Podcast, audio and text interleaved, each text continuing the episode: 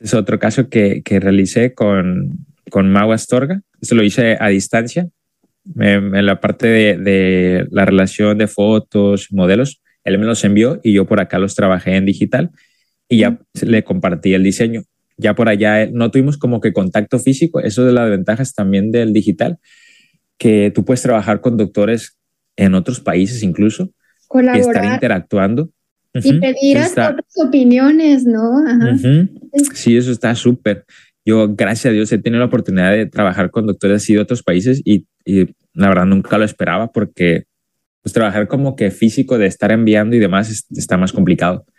Pero así a medio digital tú puedes trabajar en equipo sí. con otros doctores y tú ne no necesitas como enviarle en físico tu modelo o la restauración. Tú le mandas el formato en digital por correo y él allá lo imprime. Entonces ya si se quiere hacer cambios, bueno, tú por acá los haces, le envías el archivo, en, en, segun, en segundos está por allá y él lo imprime y ahí lo prueba en paciente y demás, que fue como hicimos este caso.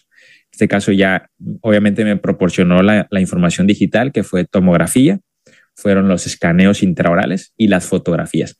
Y ya por acá yo lo trabajé en Etsocat, empezamos a realizar la parte del diseño de sonrisa con el apoyo de las fotos.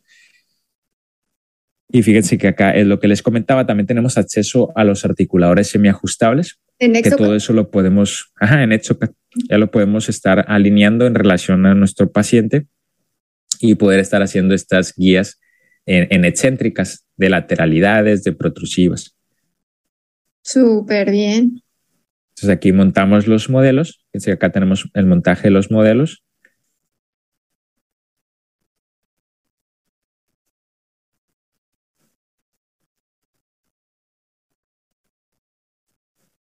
Aquí tenemos la parte de la tomografía.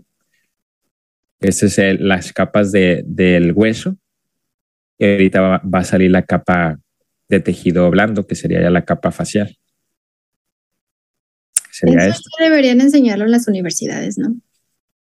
Sí, estaría muy bueno. Ahorita ya no he visto como que querían hacer algunas universidades de meterlo como especialidad, pero lo primero que están haciendo es como meterlo como materia.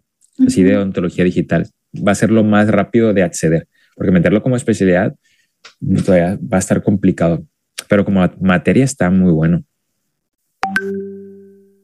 Fíjense que aquí ya tenemos las fotografías, entonces todo este paciente ya lo tenemos en alineación.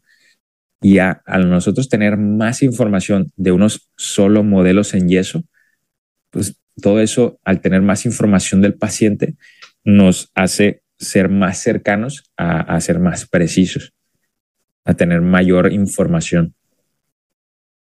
Y a que tú le muestres también, yo creo que al paciente antes por ejemplo, si les voy a poner unas carillas, unas coronas, por ejemplo, que son aquí anteriores, y que me diga si le gustan o no también, ¿no? Sí. O sea, sí, las veo, mucho la las quiero más largas o las quiero más cortitas, Ajá. me gustan así o no me gusta ese color, o pero puede ayudar para que también el paciente, antes de que las mandemos a hacer al laboratorio, las pueda. Ajá, antes que las tengas ya producidas. Sí, las pueda ver y opine. No, a lo mejor no lo quiero cuadrado, o a lo mejor sí, y ahí hace los ajustes. Ajá, pero ahí todavía no le has invertido como material. Estás invirtiendo al diseño, pero sí. bueno, ahí puedes tocar. Y ya sabes que ya, ya las quiere, ok, ya la produces en físico y eso te, pues sí, te ahorra, te ahorra cierto, cierto material que es lo que pasaba cuando ya, que aún así sigue pasando.